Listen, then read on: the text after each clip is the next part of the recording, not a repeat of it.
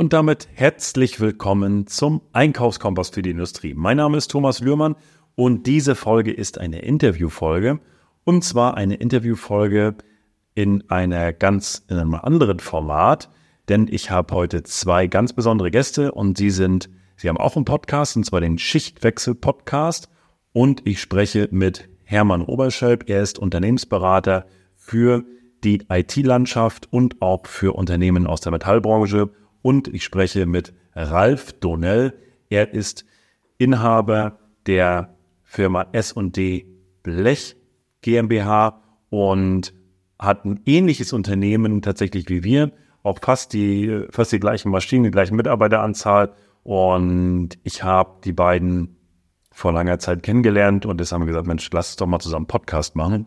Und wir haben eine Folge gemacht, die sowohl auf meinem Kanal gepostet wird und auch auf ihrem Kanal. Also wir haben so eine Dreierkonstellation gemacht und haben dann uns gegenseitig vorgestellt und also eine sehr spannende Folge geht über eine Stunde, deswegen haben wir den auch haben wir uns dazu entschieden, gesagt, komm, dann machen wir mal zwei Teile draus, denn da sind viele coole Sachen drin. Dinge, die du vielleicht über mich noch gar nicht weißt, aber natürlich auch Dinge von Hermann Oberschelp und Ralf Donnell. Und jetzt wünsche ich dir viel Spaß. Wir starten rein. Los geht's mit Teil 1.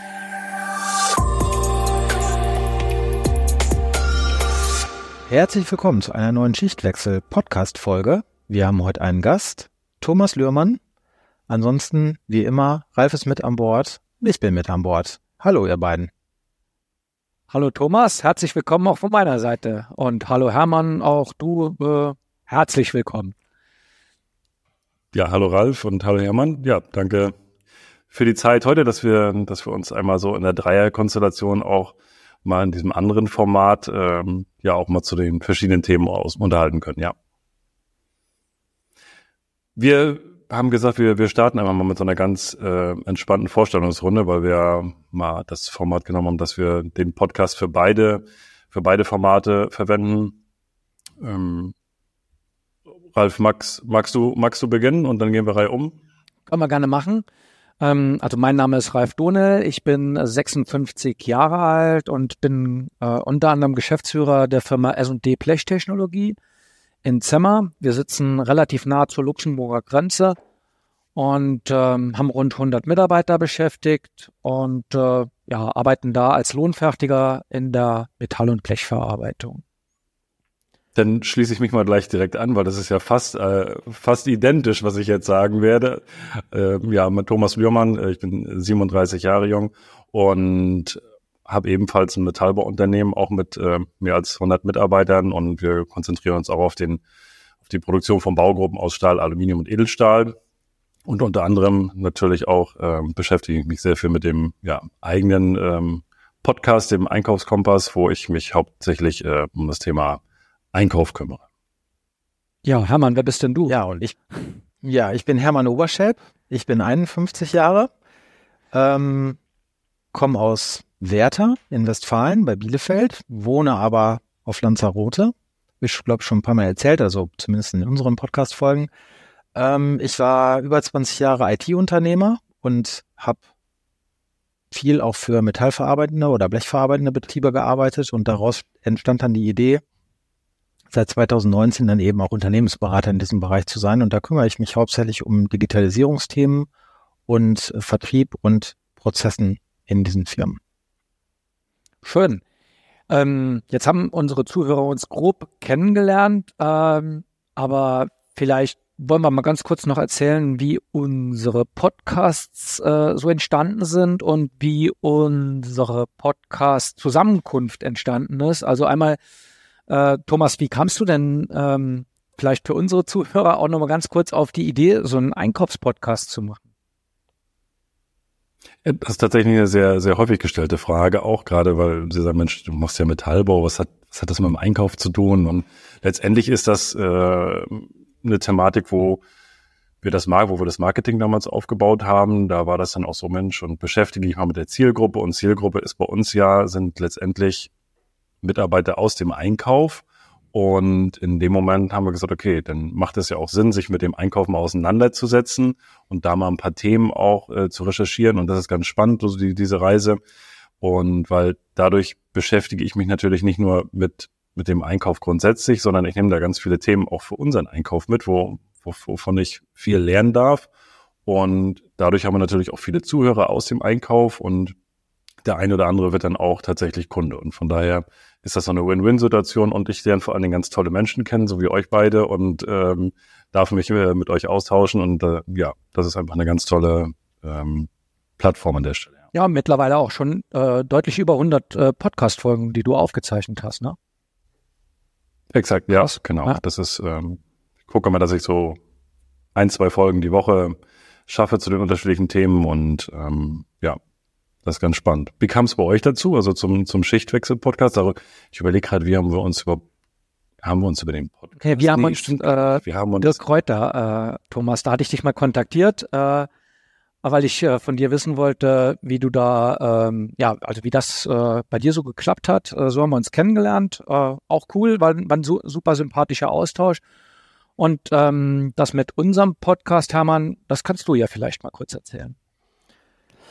Ja, also wir sind ja beide Podcast-Hörer, Ralf und ich. Und ähm, ich wäre jetzt irgendwie nicht auf die Idee gekommen, einen Podcast zu machen, wenn ich nicht ähm, mit dem Burkhard Benzmann zusammen einen Podcast aufgenommen hätte, also als, als Gast beim, beim Burkhard. Und dann habe ich äh, gedacht, Mensch, das ist so cool. Und ich weiß, dass Ralf halt auch ähm, gerne Podcasts hört und auch schon ein paar Mal gesagt, lass uns mal einen Podcast machen. Aber irgendwie war das für mich so eine unfassbare Hürde. Und dann habe ich gesagt, komm Ralf, jetzt ist die Zeit gekommen wir müssen einen Podcast machen und ähm, wir können das ja gut über Produktion, Blechverarbeitung und so weiter schwadronieren. Haben ja auch ähm, immer fest im Kopf, dass wir allwissend sind und alles können und so weiter. Sage ich jetzt extra ein bisschen provokativ. Ähm, und ja, wir, wir reden einfach gerne darüber und laden eben Leute wie dich ein, die uns dann einfach auch noch da noch weiterbringen, sind im Grunde ja offen für ähm, fremde Meinungen oder andere Meinungen, weil wir ja, oder Ralf speziell für seinen Betrieb ja auch immer gerne besser werden möchte und dann eben ähm, sich ja andere Dinge anhört, aufgeschlossen ist. Also das, was ich Ralf sage, ist ihm wahrscheinlich genauso wichtig wie seine Meinung und andere Meinungen. Ähm, ich nehme natürlich auch immer gerne Wissen auf und kann das bei meinen Kunden dann wieder weiter verwenden. Und äh, tatsächlich muss ich sagen, ist so in dem Jahr, wo wir diesen Podcast machen, wir haben jetzt irgendwie fast einjähriges, ähm, auch immer wieder bei meinen Projekten äh, kommt er immer wieder auf die Sprache drauf. Also dass man dann eben so etwas auch als Referenz dann ja nennen kann. Ne? Wenn wir uns jetzt über Einkaufsthemen unterhalten und ich dich ja als Referenz dann ja auch zitieren kann aus so einem Podcast, ähm, untermauert das dann eben auch meine Meinung. Oder meine Meinung hat sich dann ja vielleicht auch auf Grundlage unseres Podcasts dann ja auch gebildet oder beeinflusst. Also ähm, das ist schon, also ich lerne da immer viel bei dem Podcast und ähm, genauso gerne wie ich rede, lerne ich halt auch viel dabei. Das, äh, Thomas, das ist jetzt die klassische Zeugenbildung äh, nach der Kräuter, ne? Klar. ja, ähm, was mich noch interessieren würde, ähm, wir haben ja auch schon ein paar Gäste bei uns eingeladen. Thomas, ähm, jetzt ist das bei dir, so wie ich das verfolge, und ich verfolge deinen Podcast wirklich intensiv. Ähm, hast du immer Gäste, die äh, also nicht immer, aber ganz häufig Gäste, die natürlich den Einkaufshintergrund, äh, den Background haben. Ähm, wo findest du denn diese ganzen äh, Gäste für deinen Podcast? Äh, das ist ja schon irgendwo, du hast es in Form von Weiterbildung schon öfter gesagt, so eine Nische. Es fällt schwer, Weiterbildung im Bereich des, der, der, der Einkaufs, äh, strategischen Einkaufsentwicklung äh, zu finden. Äh, das fällt da viel leichter, im Verkauf äh, Weiterbildungsmöglichkeiten zu finden. Und wo findest du denn deine, deine ganzen Gesprächspartner? Da bin ich immer überrascht, wo du mal wieder einen neuen Gesprächspartner aus dem Hut zauberst. Hm, einmal ist das tatsächlich durch, durch, durchs Netzwerk, also die Leute, die ich durch Seminare kennengelernt habe und Co. Und dann aber auch ganz viel, äh, es melden sich tatsächlich auch viele bei mir per E-Mail, weil ich ja hin und wieder auch mal im Podcast sage, Mensch, äh, wenn du was zu dem Thema sagen kannst, dann schreib mich gerne an. Und da äh, schreiben mich tatsächlich einige an und sagen, äh, ich würde da gerne mal. Und das ist für mich dann halt auch immer eine, eine, eine ganz tolle Möglichkeit, auch gerade wenn sich jetzt Einkaufstrainer auch wirklich bei mir melden. Und das ist ja auch das, was äh, ich mit im, im Podcast bespreche. Das ist ja, wenn du so willst, wirklich eine kostenfreie Beratung für, für den Moment, wo ich dann sage, du, danke dafür und vor allen Dingen für die Zuhörer auch grandios, Und wenn dann am Ende des Tages der Zuhörer noch sagt, das war echt super, was der da gesagt hat, dann kontaktiert er denjenigen vielleicht auch und so haben wir alle einen Mehrwert und ähm, haben Freude daran. Von daher, ähm, ja, so schließt sich dann der Kreis. Aber das ist klassisches Netzwerken, wo du sagst, äh, also die Leute aufforderst, äh, mit dir in, in Kommunikation zu treten und äh, da gibt's dann auch eine gewisse Interessenten, die dann sagen, ey, komm mal her, ich hab da was. Ja, das ist cool. Absolut. Und auch tatsächlich äh, wirklich eine aktive Suche, auch wo ich sage, Mensch, auch mit dem würde ich gerne mal darüber sprechen. Das wären so nochmal so, der steht auf der Bucketlist. Und dann ähm, geht meine Assistentin ran und schreibt diejenigen an und sagt, Mensch, wie wär's da mal und willst du nicht mal in den Podcast kommen? Und ähm, auch das klappt sehr gut, ja. Tatsächlich ist so ein Podcast ja eine Art der Weiterbildung. Also du hast eben gesagt, es gibt keine Schulung, aber ich muss das äh, von Thomas da auch äh, wirklich ähm, unterstreichen. Du oder ich lerne ja auch durch dadurch, dass ich mir andere Podcasts anhöre, ähm, gewisse Dinge.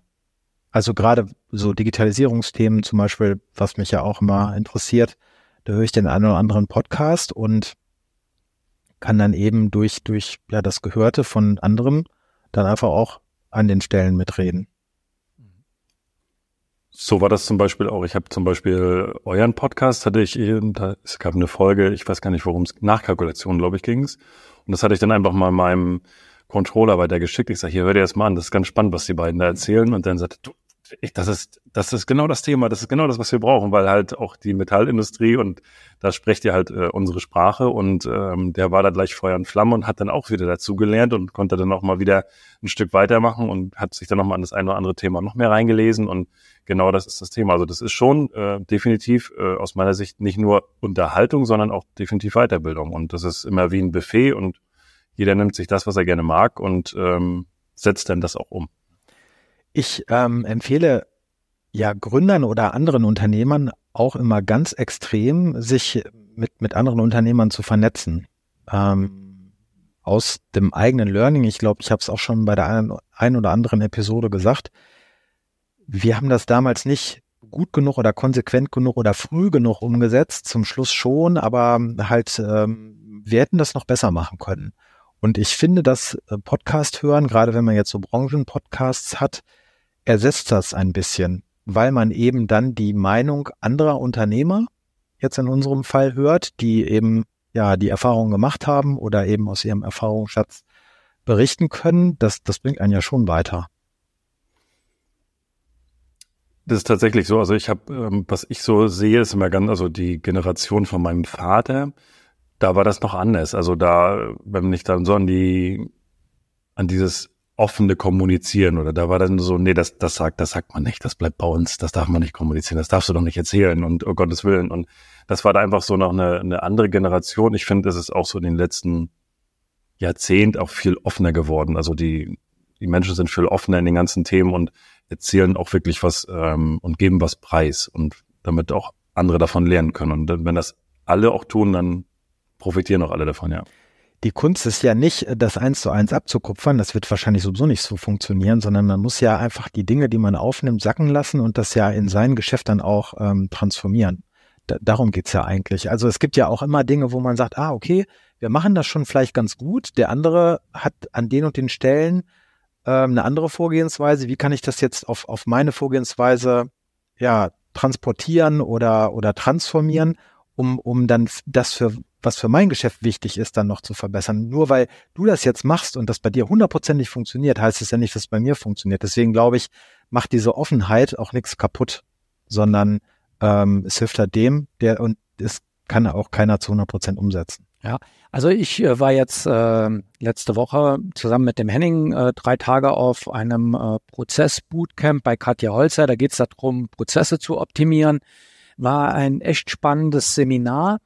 Ähm, aber da waren wir äh, in dem Produktions, im Produktionsbereich äh, ja mit wenigen, äh, da waren viele Dienstleister dabei, da waren Zahnärzte dabei, ähm, da war ein, äh, ein landwirtschaftlicher Betrieb dabei, äh, da waren äh, welche im kreativen Bereich dabei. Ähm, die haben ja alle andere Themen, aber irgendwo nimmst du immer auch aus anderen Branchen irgendwelche Anregungen mit, wo du denkst, boah, darüber könnte man ja auch mal nachdenken. Also das muss noch nicht mal immer du musst nicht in der gleichen Bubble bleiben, um zu lernen. Also da machen auch Podcasts in anderen Bereichen oder Seminare auch in anderen Bereichen Sinn. Dann sind es ja wieder Unternehmens- oder Unternehmerthemen. Also ich, ich habe einen Bekannten, der sich als Tischler selbstständig gemacht hat, dem habe ich auch gesagt, versuche ja erstmal von anderen Unternehmern ja auch etwas zu lernen, also Personalthemen, Kalkulationsthemen, wie geht man vielleicht mit offenen Rechnungen um? Das ist ja etwas, das, das berührt ja einen Blechverarbeiter genauso wie ein Tischler, genauso wie ein Autohändler beispielsweise. Und wenn man dann noch die spezi spezifischen ähm, Dinge sich antut, jetzt wie aus unserer Branche, wo wir jetzt ähnliche Podcasts haben oder die gleiche Zielgruppe adressieren, das ist natürlich dann nochmal spezielles Wissen. Ich genau das gleiche, aber ich ähm, merke ich halt auch dieses ähm, die Sachen wirklich aus anderen Bereichen zu nicht zu adaptieren, aber wirklich von anderen Bereichen auch zu lernen, also die branchenfremd sind. Das sind so manchmal wirklich, wo man sagt, ey, das ist ja, das ist mega. Also das, ähm, wie können wir das dann bei uns umsetzen? Das funktioniert bei dem so unfassbar gut. Wie geht das in unserer Branche? Und dann guckst du, überlegst du, und das ist so, das ist ma manchmal noch viel besser, als wenn man sich nur mit branchengleichen Unternehmen zu, zusammensetzt. Da gibt es wahrscheinlich auch Themen, aber so dieses, aus einer anderen Branche. Also das ist äh, definitiv äh, teile ich das, ja. Ja, also das würde ich auch bestätigen, Thomas, weil wir sind dann so in unserer, äh, in unserem äh, Sichtfeld, eingeschränkten Sichtfeld der Branche und ähm, die eine oder andere Idee, die von der Seite kommt, die ist oft viel effektiver und äh, hilft dir viel mehr weiter. Was äh, ich hatte auch die Folgen mit deinem Papa gehört ähm, in deinem Podcast, fand ich auch sehr spannend, einfach mal so den kleinen Rückblick. Und das habt ihr ja auch erwähnt gehabt, dass er früher ähm, das Ganze viele, ja, äh, unterm Deckmantel der Verschwiegenheit lief. Und auch das, finde ich, ist ein äh, positiver Effekt, dass man sich einfach öffnet, den Austausch einfach aufrechterhält. Und ähm, wenn du Informationen willst, kommst du heute über so viele Möglichkeiten an alle Infos ran, die du haben willst, wenn du irgendjemandem was Böses willst. Und da finde ich es einfach super, wenn man offenen Austausch pflegt und wenn man dann eben feststellt, dass diese Offenheit ausgenutzt wird, dann korrigiert man es halt wieder. Aber äh, das ist auf jeden Fall ein deutlicher Mehrwert, da auf Augenhöhe sich auszutauschen und ähm, auch diesen Nutzen bieten, äh, jemandem helfen zu wollen. Das, das stärkt einfach ganz viel und äh, schadet ganz selten. Jetzt haben wir ja ähm, Podcast hören und Netzwerken gelobt, aber wir haben noch nicht über Einkaufsthemen gesprochen. Sollen wir da vielleicht mal mit beginnen? Was meint ihr? Ja. Let's go.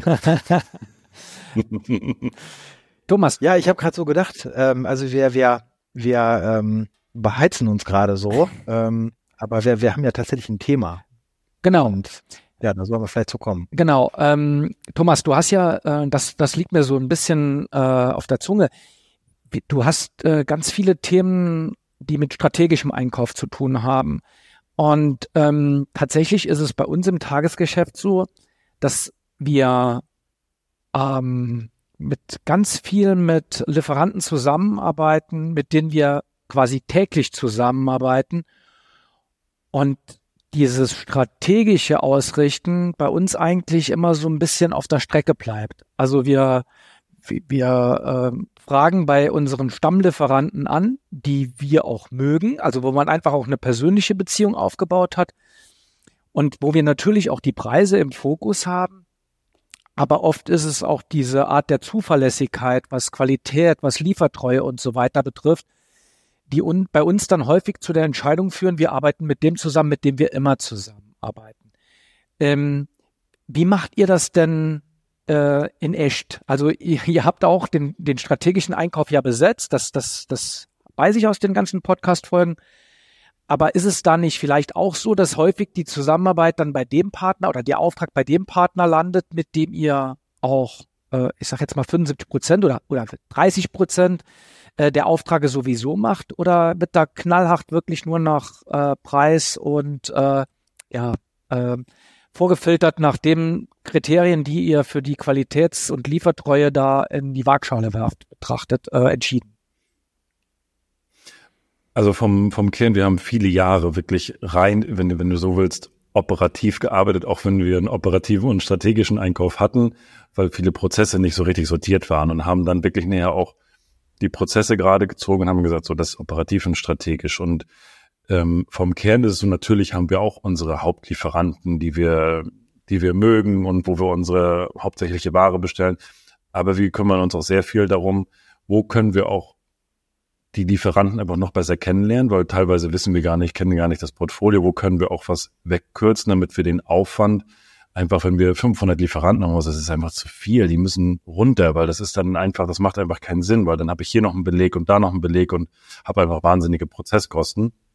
Und der strategische Einkauf bei uns kümmert sich halt auch sehr, sehr viel um das ganze Thema Lieferantenbewertung, guckt halt auch, wer wie, wer performt wie und wir tracken da sehr viele Zahlen und das, ob das die, die Zahl der, der, also Auftragsbestätigung, wann sind die Auftragsbestätigungen da, nach wie vielen Tagen, was ist mit Terminüberschreitung, wer performt da gut? Und da bauen wir halt wirklich monatlich auch eine Bewertung ein bei jedem Lieferanten. Und das unterteilen wir dann in die verschiedenen, Kategorien und kümmern uns natürlich auch um die, die nicht so gut performen, aber für uns wichtig sind. Und ähm, da sind wir schon ja, so seit so seit den letzten zwei Jahren wirklich äh, doll strategisch dabei, weil wir auch sehen, dass es einen Mehrwert hat, sich damit wirklich auseinanderzusetzen und auch mal langfristig, also das ist das eine Thema, aber auch langfristig so mal in die Materialprognosen zu gehen. Und was ich halt sehr, sehr viel auch sehe, ist äh, diese ganze Lagerbestandsführung. Auch da wirklich zu gucken, was haben wir, was brauchen wir, was kommt weg. Auch da wirklich reinzugehen. Wenn du jeden Tag im, im Alltag, im operativen Geschäft bist, dann geht das einfach ein Stück weit unter. Dann wird bestellt, dass die Ware kommt, wir müssen produzieren, wir müssen ausliefern. Aber so mal langfristig äh, macht das nicht Sinn, da noch was zu koppeln und mit dem gleich nochmal einen Rahmenvertrag vielleicht fest. Ja, das macht Sinn. Und dann könnte der das auch noch liefern. Aber dann können wir die Materialbestand da runtersenken, können das lieber bei dem einlagern und da wirklich reinzugehen. Also das sind so die beiden Sachen, die bei uns einen ganz starken Mehrwert gegeben haben, so in den letzten zwei Jahren, ganz extrem, ja. Kann man sagen, ähm, wenn du sagst, das hat einen Mehrwert gegeben, kannst du das irgendwie prozentual zum Einkaufsvolumen in Relation setzen? Also würdest du sagen, durch diese Veränderung hast du ähm, die, die Lagerbestände um zehn Prozent reduzieren können oder das äh, Einkaufsvolumen ähm, in Relation zum Umsatz äh, reduzieren können? Kann man da irgendwelche Kennzahlen benennen? Den Lagerbestand tatsächlich von der, von der prozentualen Zahl habe ich nicht auf, ähm, auf, auf, auf parat. Was wir aber ganz extrem gemacht haben, ähm, wir haben uns, oder da weiß ich die Zahl, wir haben einfach mal eine KPI auch festgelegt oder eine, eine Zahl festgelegt, auch die monatlich, äh, die, die täglich getrackt wird, ist die Einsparung. Und da geht es gar nicht darum, dass wir irgendwie irgendwelche Lieferanten drücken, sondern wo optimiert man was, wo sparen wir was ein, das wirklich mal zu dokumentieren und darauf auch zu gucken. Also das ist immer dann, wenn ich äh, verschiedene Zahlen ansetze, dann achte ich natürlich auch darauf. Und eine Zahl war zum Beispiel das Thema Einsparung, weil ich gesagt habe, ich sage, Mensch, wir sind im Einkauf und wir guck, wollen natürlich auch gucken, wo kann man was einsparen, wo haben wir Verpackung mal gespart, wo haben wir Transportkosten gespart. Und da nur, dass wir das getan haben, dass wir es mal wirklich aufgeschrieben haben, sind äh, mehr als 100.000 Euro zusammengekommen im Jahr. So, wo ich sage, das hat sich doch gelohnt. Also, dass wir darauf gucken Absolut. und darauf achten. Ja, auf jeden Fall. Das ist schon äh, eine coole Kennzahl. Das würde bedeuten, also du würdest tatsächlich vielleicht für eine Position, also mehr bezahlen als bei Lieferant A, als bei Lieferant B, wenn du dadurch zum Beispiel äh, Verpackungskosten oder Anlieferungskosten nicht hast, die dann einfach diesen Einkaufsvorteil, der jetzt erstmal, also unterm Strich, spar, sparst du einfach dann Geld, auch wenn die einzelne Position vielleicht mehr kostet. Jein, also mir geht's, also bei der Zahl ging es mir gar nicht darum, dass wir jetzt hier irgendwie große Summen einsparen, sondern also natürlich einsparen, aber da, ich will natürlich, und deswegen ist die Lieferantenbewertung wieder gut, weil wenn ich nur auf diese Einsparungsseite gucke, dann bekomme ich vielleicht ganz viel günstiges Material, aber habe einen Haufen Schrott und äh, ganz viele böse Prozesskosten, weil die Qualität nicht stimmt. Darauf gucken wir auch, aber überhaupt diesen Fokus zu haben und sagen, Mensch, äh, Ralf, wie sieht's denn aus mit den 25 Tonnen? Äh, kannst du mir sie nicht frei Haus liefern? Wie wäre das denn, wenn wir jetzt die 25 Tonnen, ja okay, kriegen wir in frei Haus. So, zack, 500 Euro gespart als Beispiel. So überhaupt da mal drüber nachzudenken. Deswegen so diese Zahl, was habt ihr denn an Einsparungen oder was habt ihr dafür getan? Und meistens, das hat ja noch nicht mal was mit hart verhandeln zu tun, sondern einfach nur zu fragen, was können wir denn da noch machen, weil wir arbeiten ja schon so lange und Ja, nee, dann Versand mache ich euch frei und Verpackung auch. Wunderbar, Dankeschön. Ah, okay. Perfekt. Cool. Also das eher, weil es, es soll auch immer ein Miteinander. Ich kenne ja auch die Gegenseite. Wir sind natürlich auch dann ähm, Lieferant und da möchte ich natürlich auch immer ein faires Miteinander, aber einfach dann auch mal zu sagen, Mensch, können wir da nicht irgendwo was machen jetzt bei der großen Menge oder wie auch immer und ähm, da einfach mal ins Gespräch zu gehen und auch ähm, zu fragen dann. Ne? Mhm. Ähm, wir hatten ja auch darüber gesprochen, wie kann man also eine Einkaufsposition für, oder so eine Tätigkeit verprovisionieren. Ist dieses Einsparpotenzial dann die Basis dessen, wie man ähm, so eine Verprovisionierung äh, einplanen könnte? Habe ich schon mal drüber nachgedacht, habe ich aber tatsächlich so noch nicht umgesetzt, weil das ist dann in dem Moment immer dann, wenn es um, um das Thema Geld geht, egal ob es im Vertrieb ist oder auch im Einkauf ist, sind nur diese Faktoren, die du dann anziehst, die dafür verantwortlich sind, relevant und alles andere wird liegen gelassen. Und deswegen, wir haben es, ich lasse so die Zahlen mal laufen und gucke mir das so über die Jahre jetzt an, wie sich das entwickelt. Ich kann es mir schon vorstellen, aber das muss dann absolut transparent sein und alle Systeme müssen wirklich perfekt sein. Also wenn ich das jetzt auf die Produktion mal übertragen würde, in, wenn ich dort ein Provisionsmodell in der Produktion machen würde, dann müssen alle Rahmenfaktoren perfekt sein. Ich muss durcharbeiten können und weil wenn ich irgendwo wieder was habe, dann ja der Kran stand, ja, dann musst du den musst du dich wieder ausbuchen, dann muss das wieder abgezogen werden. Dann da ich gesagt und so ist es im Einkauf auch und da sind wir noch in der Branche, wo ich sage, das ist bei uns mag vielleicht gehen, aber in anderen Bereichen noch einfacher. Wenn ich jetzt zum Beispiel unsere Kunden sehe, die dann große Pakete schnüren, die werden da, also die schnüren ja mehrere Millionen Pakete und drücken die Lieferanten dann strategisch nach unten. Ähm, die haben dann natürlich ihr Paket mit ihren Zielpreisen und umso dichter sie dran sind, umso mehr verdienen sie am Ende des Tages.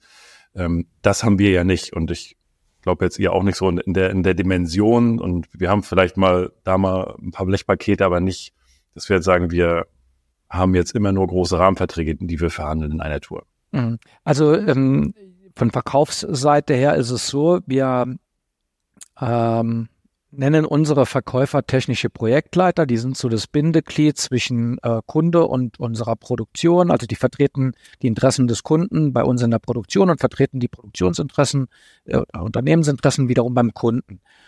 Und ähm, da ist es so, ähm, dass wir auch darüber nachgedacht haben und haben gesagt, eigentlich ist es schwierig, wenn du hingehst und verprovisionierst jetzt diese Vertriebstätigkeit. Wir wollen ja auch, wenn auf meinem Schreibtisch jetzt Angebote ähm, sich stapeln und ich brauche Unterstützung von einem Kollegen, ähm, aber es ist mein Kunde und er hilft mir trotzdem bei der Kalkulation. Dann sagt er ja, aber dann ist dieses Projekt, wenn der Auftrag kommt, natürlich quasi mein verprovisionierender, äh, zu provisionierender Beitrag.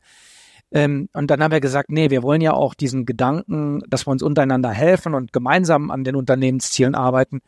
Ähm, nutzen, um äh, ja positiven Spirit zu haben. Und äh, deshalb haben wir das da auch tatsächlich nicht umgesetzt, ähm, weil das würde ja dann quasi auch äh, das Ganze irgendwie disruptiv äh, erstellen lassen. Der, der Kunde äh, sagt, ich brauche dringend das Angebot und mein eigener Mitarbeiter sagt, ich mache dir das aber nicht, weil ich habe ja nichts davon. So, also übertrieben gesagt.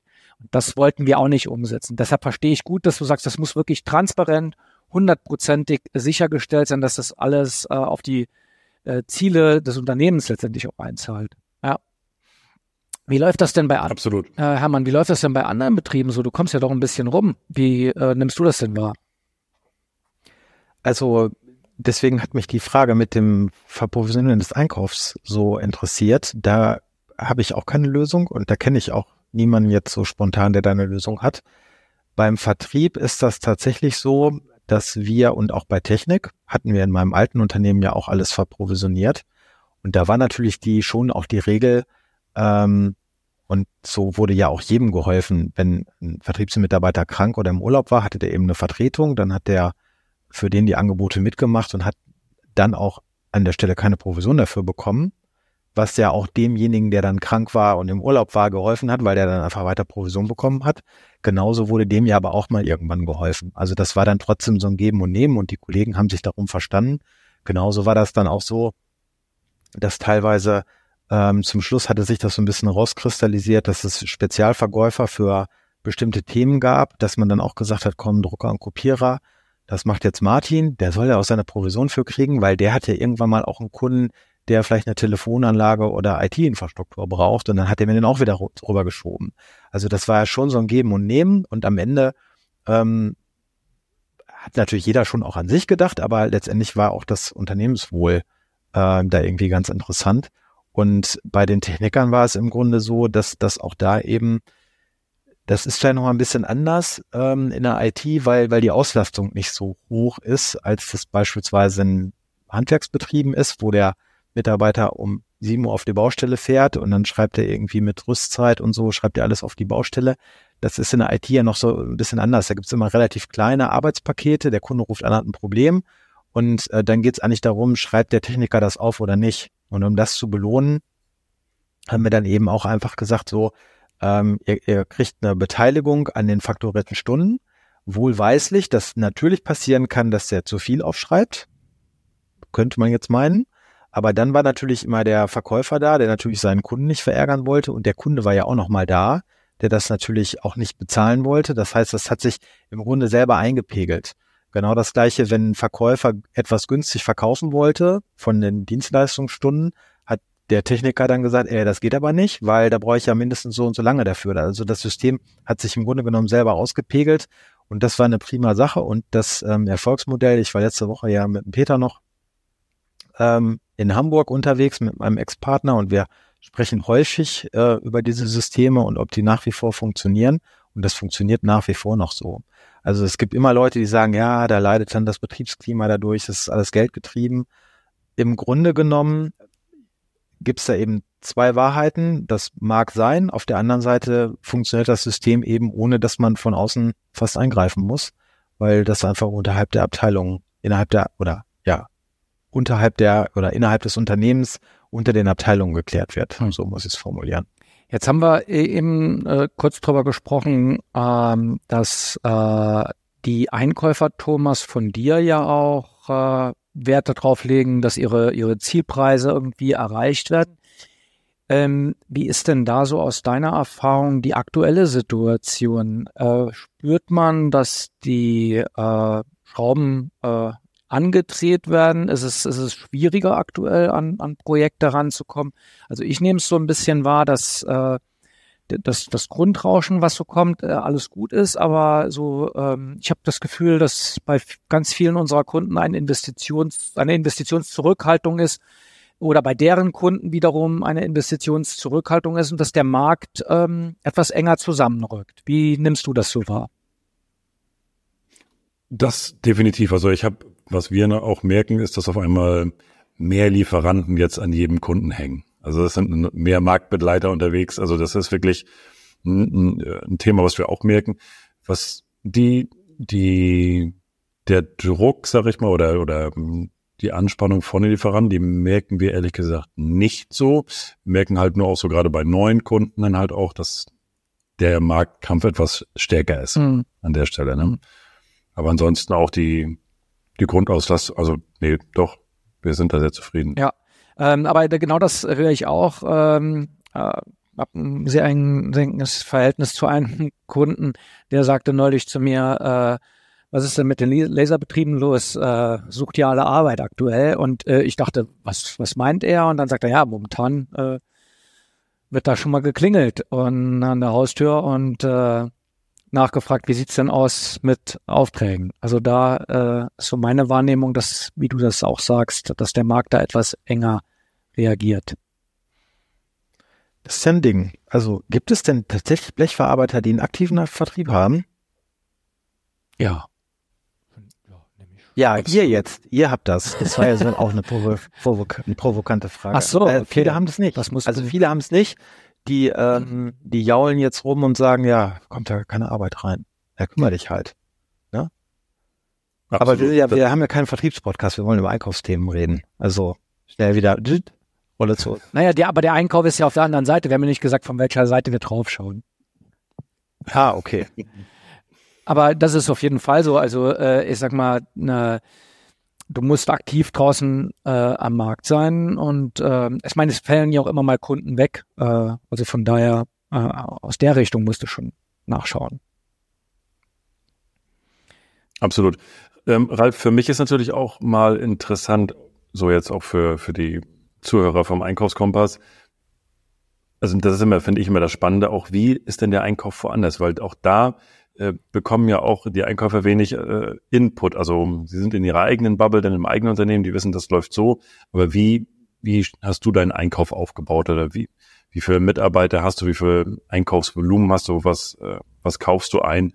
Vielleicht mal in der Richtung, damit ähm, die Zuhörer vielleicht da auch mal den einen oder anderen Impuls kriegen und sagen, ah, das ist auch noch eine Idee. Mhm. Also tatsächlich, Thomas, das äh, kommt vielleicht jetzt gar nicht so ganz gut rüber. Ähm, also der, der Einkauf wird bei uns ähm, operativ von meiner Frau gemacht. Ähm, und die macht nebenbei noch die Buchhaltung. Also da sind wir sehr schlank aufgestellt. Ähm, oder die ist äh, sehr effektiv. Die wird noch unterstützt von meinem Kompagnon, dem Alois, äh, der äh, bei Rahmenverträgen mitwirkt. Äh, ähm, und das mit, äh, ja, ich sag mal, was so die Blechlieferanten betrifft, äh, der bereitet das vor.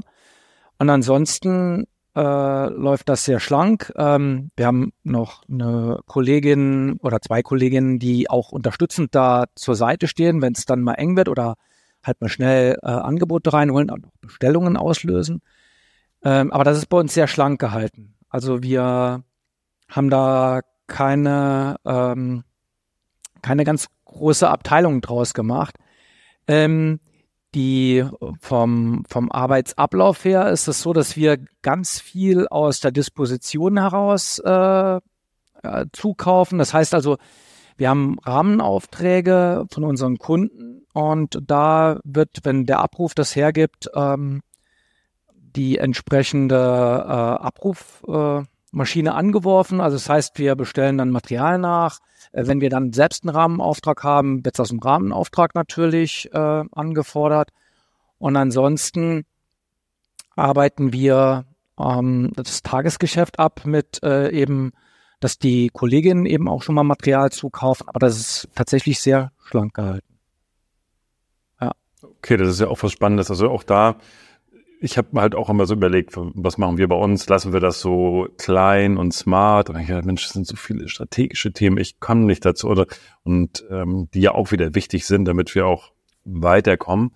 Aber das ist spannend, auch das äh, so schlank zu halten. Auch das hat natürlich auch ähm, viele Vorteile, wenn das ein bisschen schlanker ist. Ja, absolut, absolut.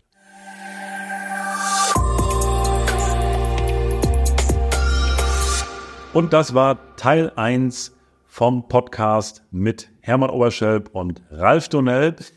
In wenigen Tagen kommt Folge Nummer zwei. Sei gespannt.